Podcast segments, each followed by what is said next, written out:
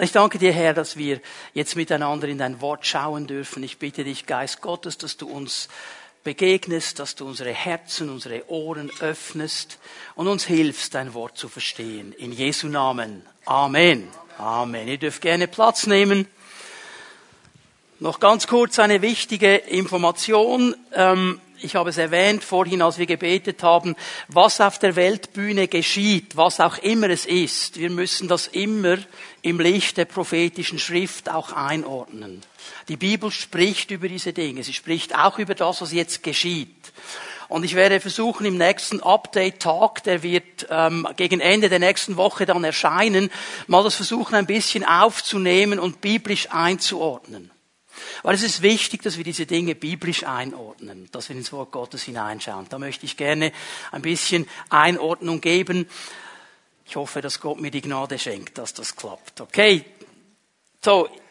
Die meisten haben es wahrscheinlich gemerkt, dass wir den Ablauf ein bisschen auf den Kopf gestellt haben. Normalerweise haben wir zuerst die Taufe, dann die Predigt. Wir haben es für heute mal geändert und zwar auch aus dem Grund, dass wir gedacht haben, es ist gut, wenn wir vor der Taufe noch einmal klar hören, um was es eigentlich geht. Warum feiern wir eine Taufe? Und warum ist diese Taufe so wichtig? Und was sind die Inhalte dieser Taufe? Und das möchte ich heute Morgen ein bisschen skizzieren. Das hat auch zu tun mit Identität, mit dem Verständnis, wer wir sind als Christen, was wir sein dürfen als Christen. Und diese Taufe, ja, für Menschen in einem christlichen Land wie der Schweiz, äh, da haben wir oft ein Bild. Und wir denken, ja, die Taufe, das ist eine religiöse Zeremonie. Und die wird in der Regel sehr früh im Leben eines Menschen durchgeführt, meistens als Baby. Da wird das Baby dann in die Kirche gebracht, schön in einem weißen Kleidchen und ein bisschen mit Wasser angespritzt. Und wir bringen es auch in Verbindung mit dem Namen, mit der Namensgebung. Wir fragen dann, wie ist er getauft und meinen, was hat er für einen Namen oder sie. Okay, so ein bisschen das, was wir oft landläufig unter Taufe verstehen. Es ist mir wichtig, dass wir erkennen und verstehen, dass die Bibel eine ganz andere Bedeutung der Taufe gibt, eine viel gewichtigere Bedeutung als das, was wir landläufig meinen.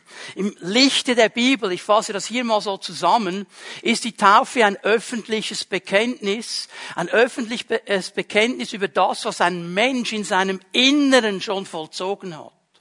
Ein Bekenntnis einer innerlichen Entscheidung, wo ein Mensch sich entschieden hat, in eine ganz bestimmte Richtung zu gehen. Und um das klar zu machen, und vor allen klar zu machen, lässt er sich taufen. Und er sagt damit, ich habe mich entschieden, Jesus Christus nachzufolgen, ganz und ohne Kompromisse. Ich habe mich entschieden, mein altes Leben nicht so weiterzuleben, wie ich es gelebt habe, sondern dieses neue Leben zu leben. Und das mache ich öffentlich bekannt und klar. Darum die Taufe in der Gemeinde. Und wir haben heute Morgen fünf Täuflinge, das werden wir dann gleich erleben nach der Predigt, die diese Entscheidung heute öffentlich machen.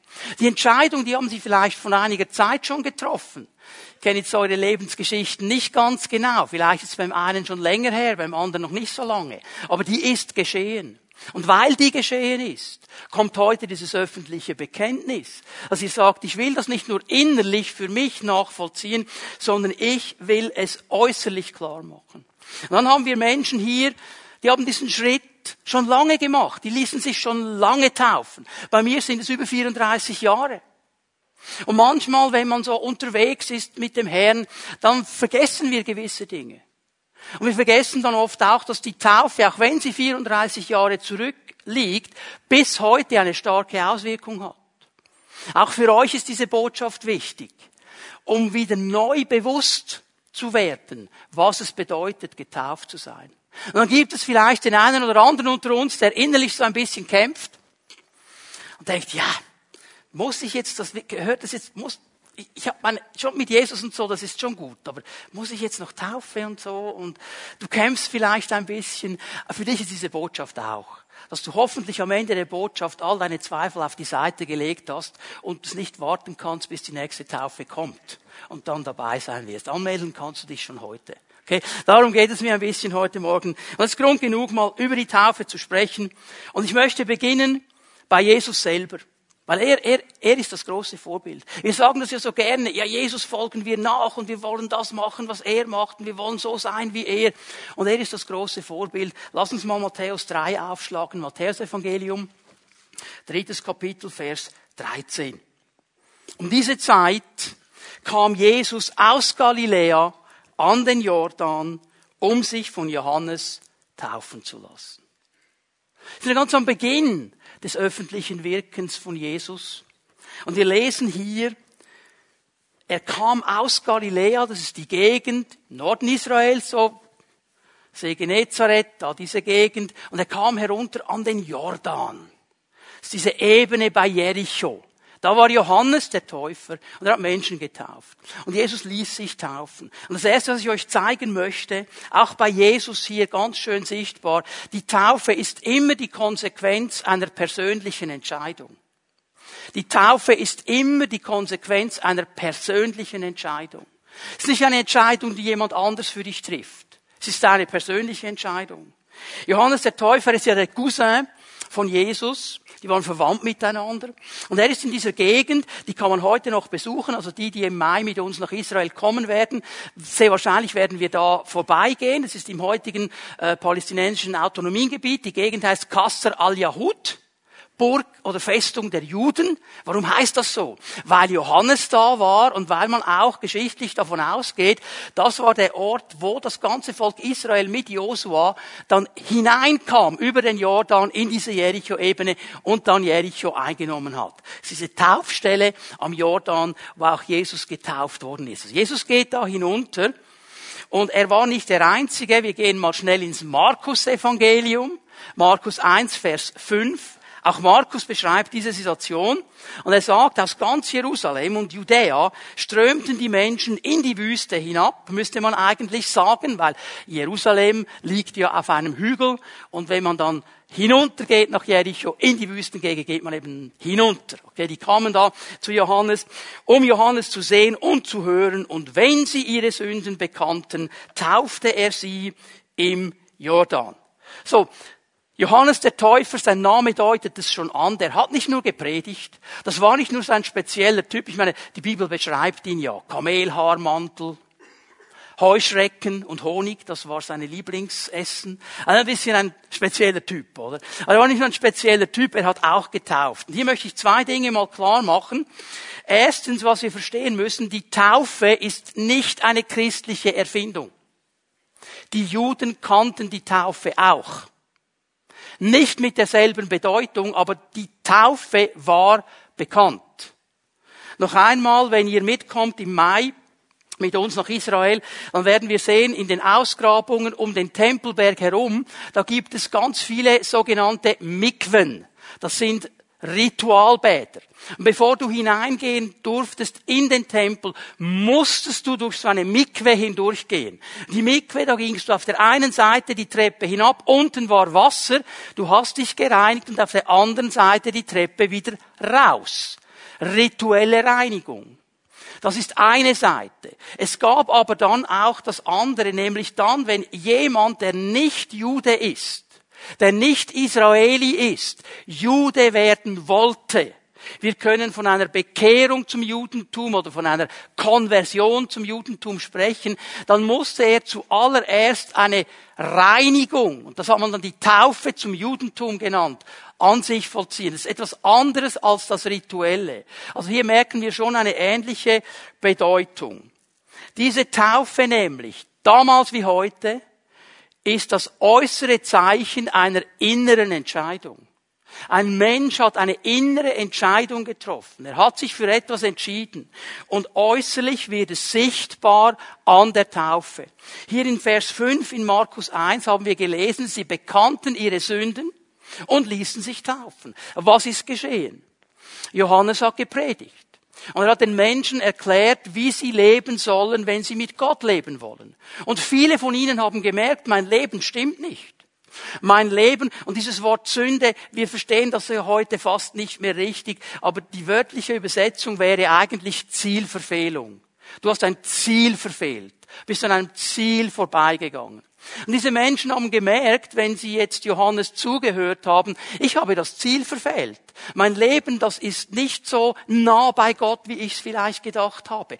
Die Taten, die ich tue, wie ich mich verhalte, wie ich mit Ehrlichkeit umgehe und so weiter, das ist weit von dem entfernt, was das Ziel Gottes wäre. Ich habe das Ziel verfehlt.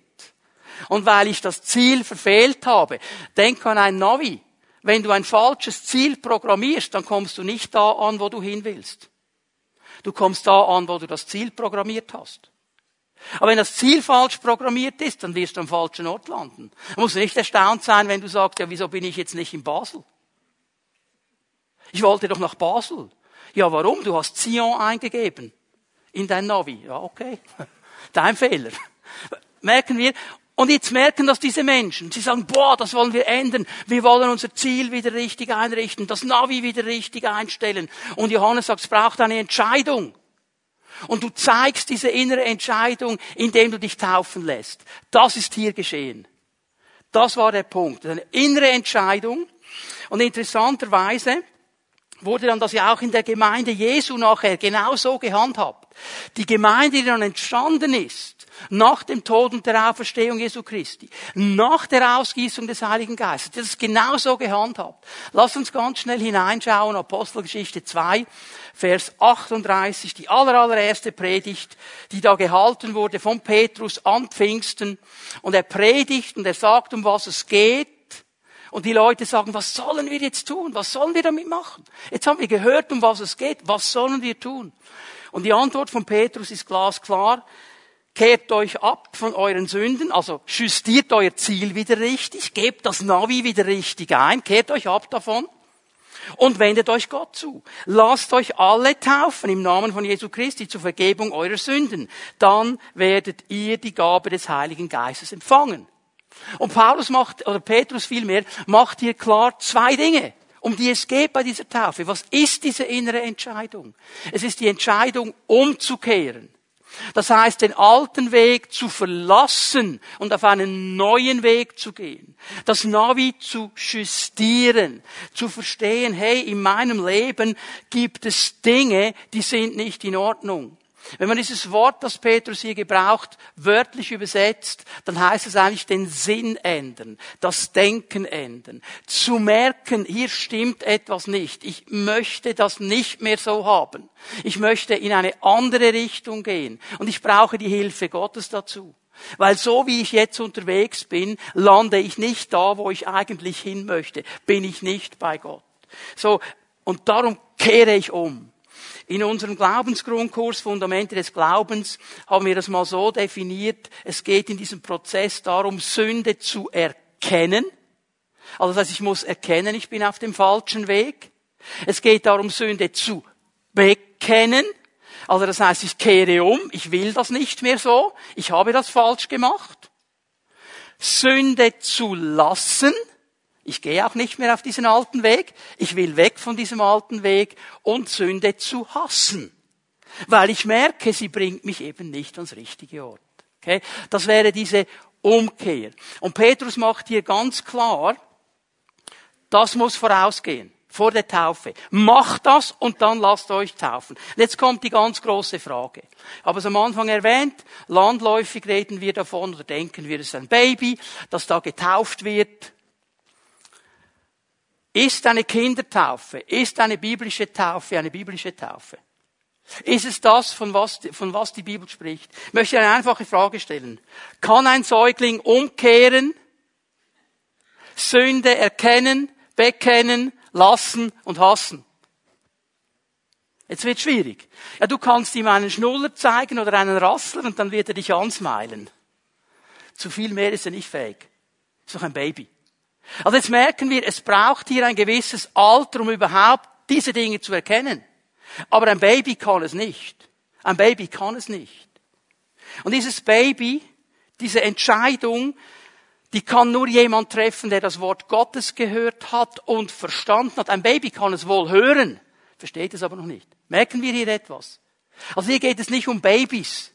Hier geht es um Menschen, die ein gewisses Alter erreicht haben, damit sie hören, verstehen, erkennen und reagieren können. Und darum sage ich jetzt mal so, eine Babytaufe, eine Kindertaufe ist nicht biblische Taufe. Ich mache mich nicht lächerlich über diese Dinge. Aber es gibt viele Menschen, die sagen, ja, aber ich bin doch als Baby getauft worden. Das gilt doch. Und wir sagen, das ist nicht eine biblische Taufe. Das ist nicht eine biblische Taufe. Lass dich biblisch taufen. Das ist die wichtige Sache. Ich meine, ich, ich will jetzt ganz einfach sagen, hey, ich stelle es nicht in Abrede, dass die Eltern das gut gemeint haben. Ich wurde als Baby auch getauft. Also eigentlich, Moment, jetzt muss ich noch schnell stoppen. Getauft wurde ich nicht. Ich wurde mit Wasser besprüht. Weil Taufe, das Wort, das Petrus hier braucht in dieser Predigt, Baptizo, bedeutet ganz ins Wasser getaucht werden. Ganz ins Wasser. Ich weiß nicht, wer von euch das mal erlebt hätte, dass ein Pfarrer oder eine Pfarrerin so ein Baby, so ein schnüssiges Baby nimmt und einfach ganz ins Wasser. Niemand, oder? Aber würden alle reagieren, das wäre am nächsten Tag Blick auf der, auf der Frontseite. Kindsmisshandlung in der Kirche. Da wird ein bisschen Wasser gesprüht. Aber es ist nicht biblische Taufe. Biblische Taufe bedeutet ganz hineingetaucht werden. Ganz untergetaucht werden. Ihr werdet es dann gleich sehen. Diese fünf hier, die werden wir nicht mit Wasser besprühen. Die gehen ganz ins Wasser. Und die werden ganz untergetaucht. Und wir lassen sie nicht da, wir holen sie natürlich auch wieder raus. Also, was bedeutet das? Taufe bedeutet, Wasser ist überall um mich herum. Überall. Oben, unten, links, rechts. Und wenn ich den Mund offen habe, noch in mir. Okay? Also, ganz ins Wasser. Oder warum wohl heißt es dann, Matthäus 16, als Jesus aus dem Wasser stieg? Also Johannes hat denn nicht Wassertropfen angespült, der ging ganz ins Wasser. Oder Johannes 3, Vers 23. Zu dieser Zeit taufte Johannes der Täufer in Enon, in der Nähe von Salim, weil es dort reichlich Wasser gab, weil es viel Wasser gab, ja, weil er die Leute ganz reingetaucht hat. Also biblische Taufe ist ganz untertauchen. Halte hier mal fest. Vorausgeht eine Umkehr, eine innere Entscheidung. Und die Taufe ist dann das äußere Bekenntnis von dem, was innerlich in mir schon geschehen ist. Das Zweite, was ich hier noch ganz kurz herausholen möchte, Petrus hat gesagt, jeder lasse sich taufen. Habt ihr das gesehen? Jeder lasse sich taufen. Also, er hat nicht gesagt, jeder lasse sich drängen, zwängen. Jeder lasse sich. Das heißt, Taufe ist immer freie Entscheidung. Immer. Taufe ist nie Zwang. Es muss immer die Entscheidung des Menschen sein. Und alle fünf, die wir heute taufen, den haben wir nicht irgendwie eine Pistole an die Schläfe gesetzt und gesagt, so jetzt. Es ist eine freie Entscheidung, es ist eine freie Entscheidung. Und die muss jeder Mensch für sich dann auch treffen. Zwang würde dem Sinn der Taufe widersprechen. Weil Voraussetzung ist Glauben und Erkenntnis. Ich muss verstehen, was Gott eigentlich von mir will. Und dann ist es dieser freiwillige Entschluss, aus freudigem Gehorsam gegenüber Jesus zu sagen, jawohl, ich lasse mich taufen. Das mache ich auch klar vor der ganzen Welt. Und genau das hat Jesus getan. Darum kam er aus der Gegend von Galiläa, vom See Genezareth zum Jordan, um sich taufen zu lassen. Und jetzt würden wir alle sagen, wunderbar, freuen wir uns doch. Also heute Morgen schon mitbekommen, sind ein paar Freunde und Gäste da, die sagen, schön, der lässt sich taufen, sie lässt sich taufen, ich komme mal mit. Und jetzt würden wir doch denken, ja, Johannes, der Cousin von Jesus, der freut sich. Ja, schau mal, was jetzt geschieht, Vers 14, Matthäus 3. Johannes weigert sich. Und er sagt, eigentlich müsste ich mich von dir taufen lassen. Warum kommst du zu mir? Johannes will Jesus nicht taufen, weil Johannes genau wusste, wer Jesus ist. Und er wusste ganz genau, Jesus, eigentlich müsstest du mich taufen, weil die Autorität hast du. Ich bin hier nur der Rufer in der Wüste. Und er stellt sich eigentlich quer. Und das bringt mich jetzt zu einem zweiten Punkt, der wichtig ist. Die Taufe ist nicht nur der äußere Ausdruck einer inneren Entscheidung und die Konsequenz davon, sondern die Taufe ist auch ein Bekenntnis meiner ganzen Hingabe. Mit dieser Taufe bekenne ich, mein Leben mit allem, was mich ausmacht, mit allem, was ich bin und habe, gehört Jesus. Ich gebe mich ihm ganz hin. Ich will ihm nachfolgen. Und es ist das, was Jesus hier macht, dass er eigentlich klar macht, ich will mein ganzes Leben Gott geben. Jetzt müssen wir eine Sache gut einordnen hier. Im Gegensatz zu uns musste Jesus nie umkehren. Warum? Weil er hat nie etwas Falsches gemacht. Er ist das Lamm Gottes. Er hat keine Fehler gemacht. Ja, warum lässt er sich jetzt taufen? Weil er mit dieser Taufe eine Sache klar machen will. Mein Leben gehört zu 100 Prozent dem Vater im Himmel. Ich will Gott nachfolgen. Vers 15 sagt er es. Es muss sein. Es muss sein. Nicht, weil ich Fehler gemacht habe. Es muss sein, wir müssen alles so halten, wie es von Gott aus sein soll. Gott möchte das so. Gott möchte dieses Zeichen der Hingabe. Und dann sagt Johannes, okay, und er hat ihn getauft. Das ist interessant.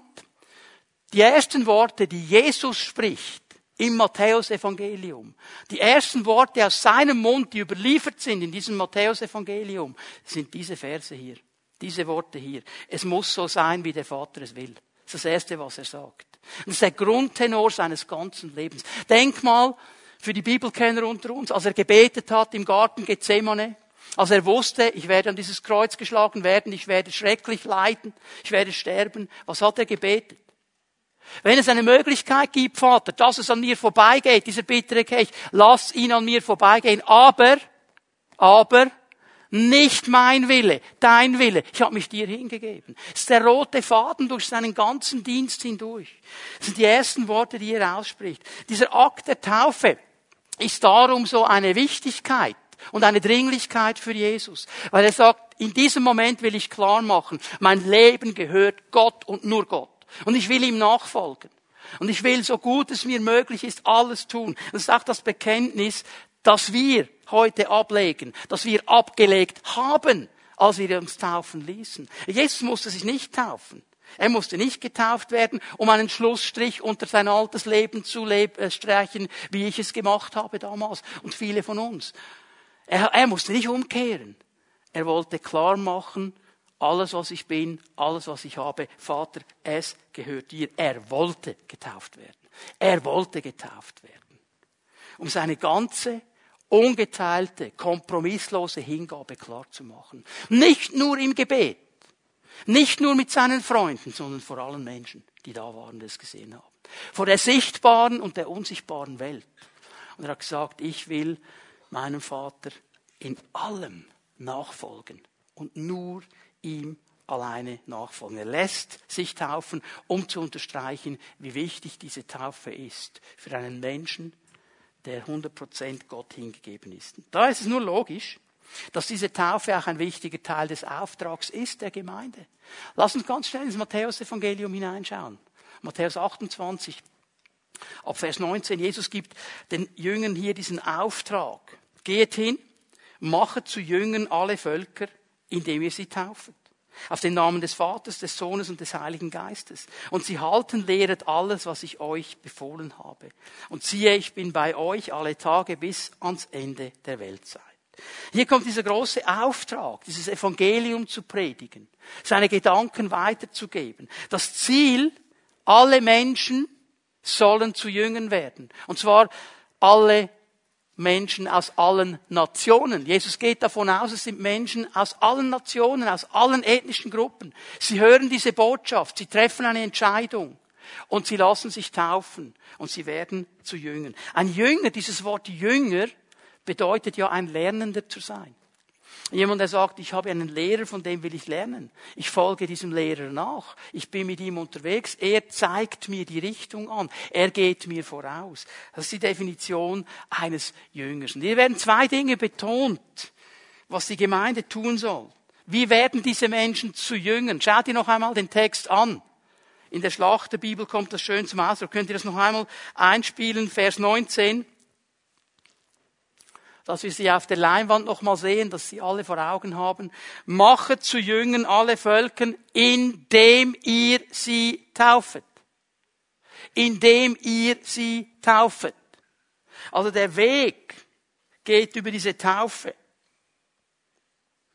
Und das hat zu tun mit dieser Hingabe. Weil ich brauche diese Hingabe. Das ist der Grundstock und die Grundentscheidung. Nicht mehr so, wie ich es mir gewohnt bin, wie ich es wollte, wie ich gelebt habe. So wie du willst, Herr. Da gebe ich mich hinein. Und dann braucht es eben auch den zweiten Teil, indem ihr sie lehret. Dass ich immer wieder höre, was Gott mir zu sagen hat, dass ich in dieser Belehrbarkeit bleibe, dass ich in dieser Nachfolge bleibe, dass mein Leben unter der Herrschaft Gottes ist. Durch diese Entscheidung für Jesus, durch diese grundsätzliche innere Entscheidung drücke ich etwas aus. Ich drücke aus, ich will Jesus nachfolgen. Und durch meine Taufe, die in einem öffentlichen Rahmen geschieht, mache ich das fest vor der sichtbaren und unsichtbaren Welt. Es ist ein Zeichen, das ich aufnehme. Ich sage, ich gehöre diesem Jesus, ich folge ihm nach. Lass mich das so sagen. Die Taufe gehört zum Jüngersein, nicht zum Jüngerwerden. Es ist eigentlich ganz normal, dass wenn jemand sagt, ich folge Jesus nach, dass er sich taufen lässt. Es ist ja ein Lernender. Und wenn wir biblisch definieren, müssen wir sagen, ein Jünger ist jemand, der getauft wird. Oder getauft ist. Dann ist er ein Jünger im Vollsinn des biblischen Wortes. Er hat sein Leben dem Herrn gegeben. Jetzt könnte ich euch viele, viele Bibelstellen geben. Ich lasse das. Ich möchte zu einem dritten Punkt kommen, der mir aber ganz wichtig ist. Die Taufe ist noch etwas Drittes. Die Taufe nämlich ist Fundament meines ganzen geistlichen Lebens. Ich habe mich entschieden, mit Jesus zu leben. Ich habe mich entschieden, ihm alles zu geben, was ich bin und was mich ausmacht. Jetzt stehe ich auf einem neuen Punkt, an einem neuen Startpunkt. Ich nenne das das geistliche Leben, das beginnt. Und die Taufe bleibt das Fundament für meinen ganzen Wandel mit Gott. Egal wie lange der geht. Egal wie lange ich auf dieser Erde bin. Aber sie bleibt immer ein Fundament. Und jetzt müssen wir mal hineinschauen, was geschieht. Vers 16. Matthäus 3, Vers 16. Als Jesus gerade aus dem Wasser stieg, öffnete sich der Himmel. Und er sah den Geist Gottes wie eine Taube herabschweben und sich auf ihm niederlassen. Und eine Stimme aus dem Himmel sprach, dies ist mein geliebter Sohn, an ihm habe ich große Freude. Wir sehen hier in diesen beiden Versen drei Dinge, die geschehen bei dieser Taufe. Und ich glaube, dass diese drei Dinge für jeden von uns, der sich heute taufen lässt, der getauft ist, relevant sind. Wir erleben sie vielleicht nicht genau so, wie Jesus sie erlebt hat. Aber das Prinzip ist genau dasselbe.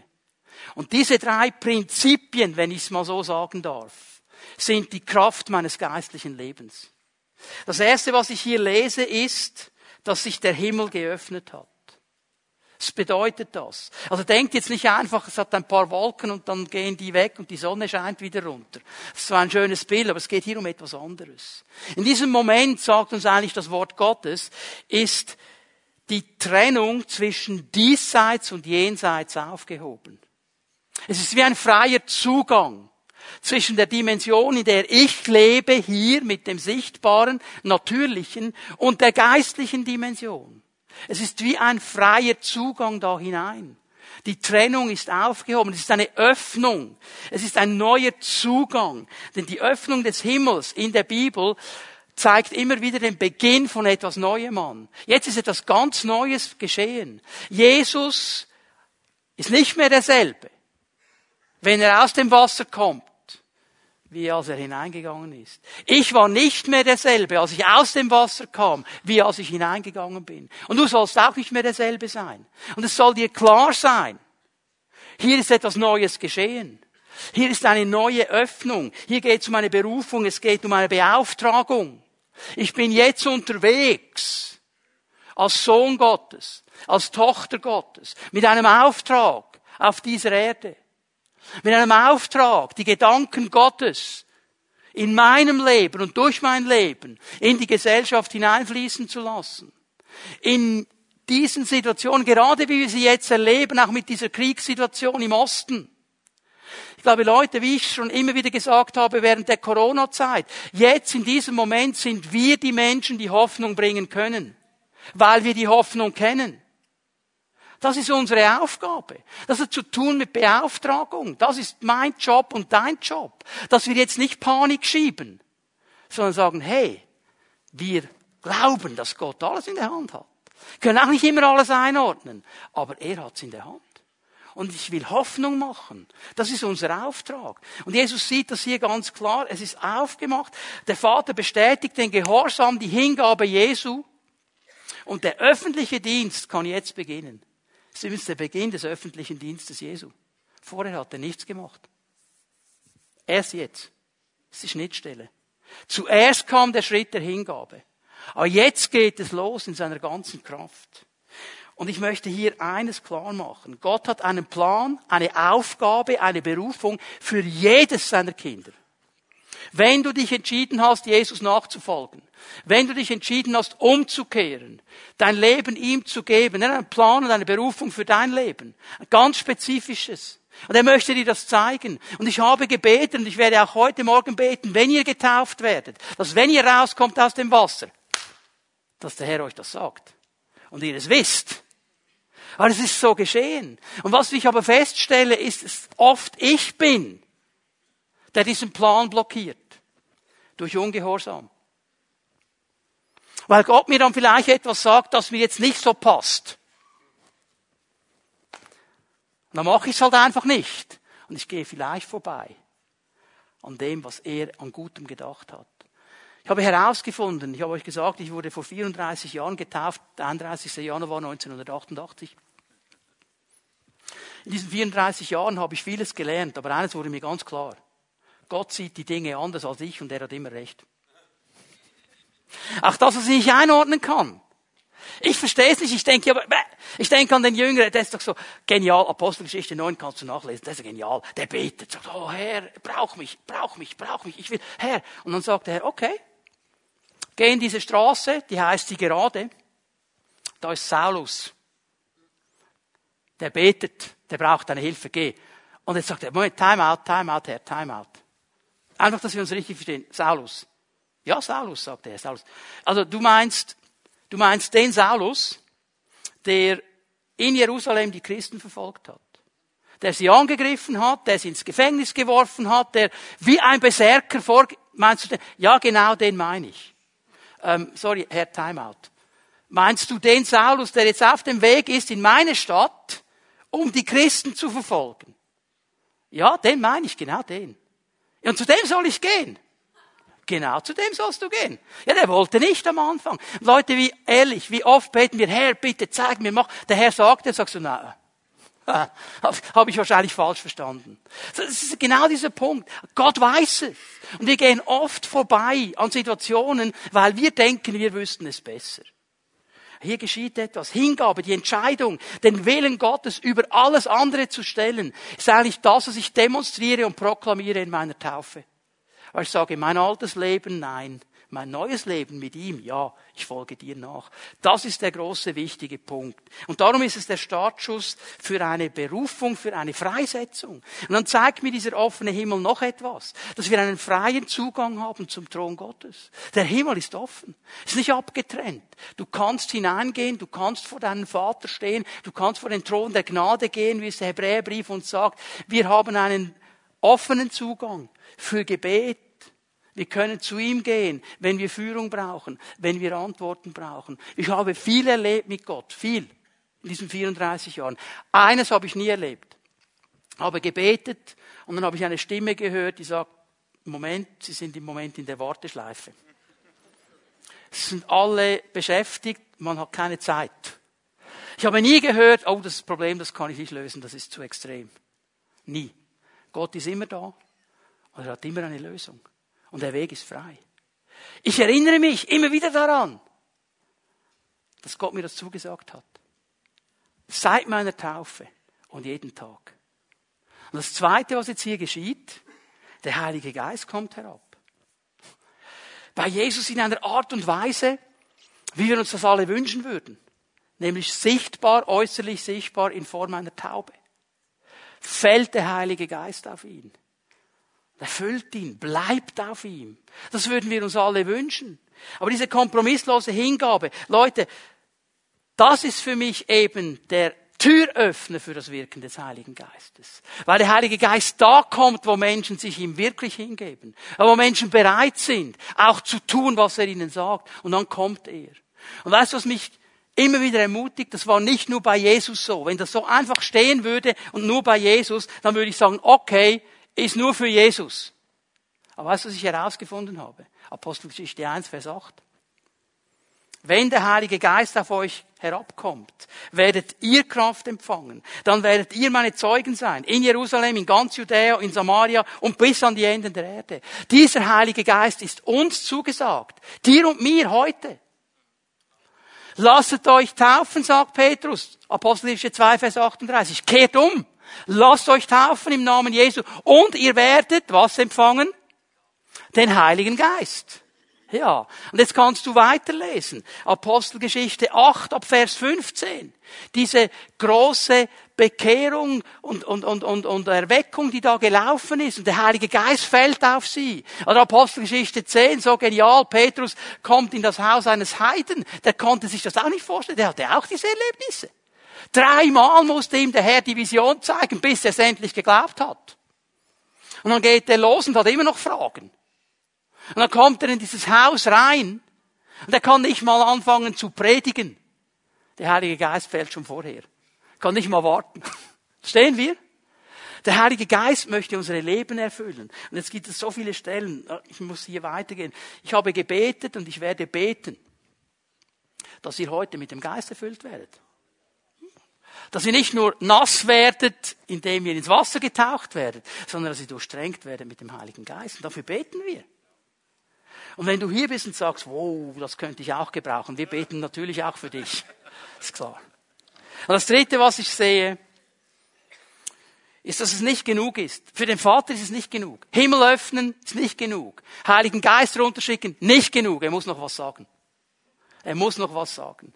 Der Vater, der kann seine Freude über den Gehorsam und die Hingabe seines Sohnes nicht für sich behalten. Er kann es nicht für sich behalten. Also, das wurde mir erzählt, ich war ja damals nicht dabei, äh, von meinem Schwiegervater.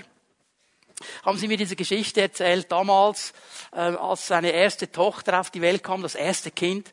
Da durfte er rein, das war ja damals nicht unbedingt üblich, dass du überall rein durftest. Und er durfte da rein, er durfte dabei sein bei der Geburt. Und damals hatten sie da diese, ich weiß nicht, ob die noch, noch modern sind, die alten ähm, OP-Saalkleider, so grüne Teils, wo du hinten da die ganze äh, nach unten zumachen kannst, okay, mit Knöpfen.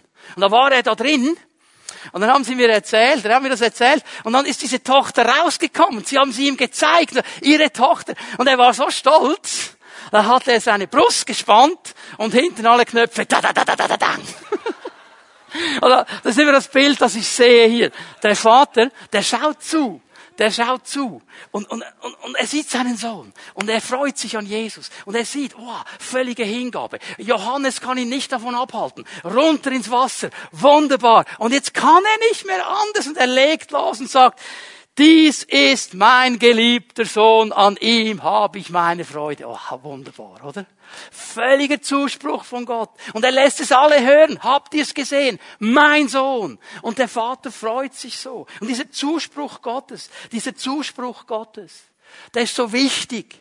Den brauchen wir immer wieder zu hören. Weil die ganze Welt will uns etwas anderes sagen. Die ganze Welt will uns erklären, was nicht stimmt, was nicht in Ordnung ist, wo wir komisch sind. Wir brauchen diesen Zuspruch Gottes. Und weißt du, die Bibel macht das so klar, dass er sich freut. Er freut sich über Gehorsam und Hingabe von jedem Einzelnen.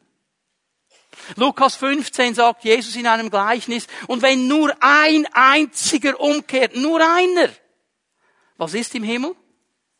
Party. Party. Und ich sage dir, die können Party.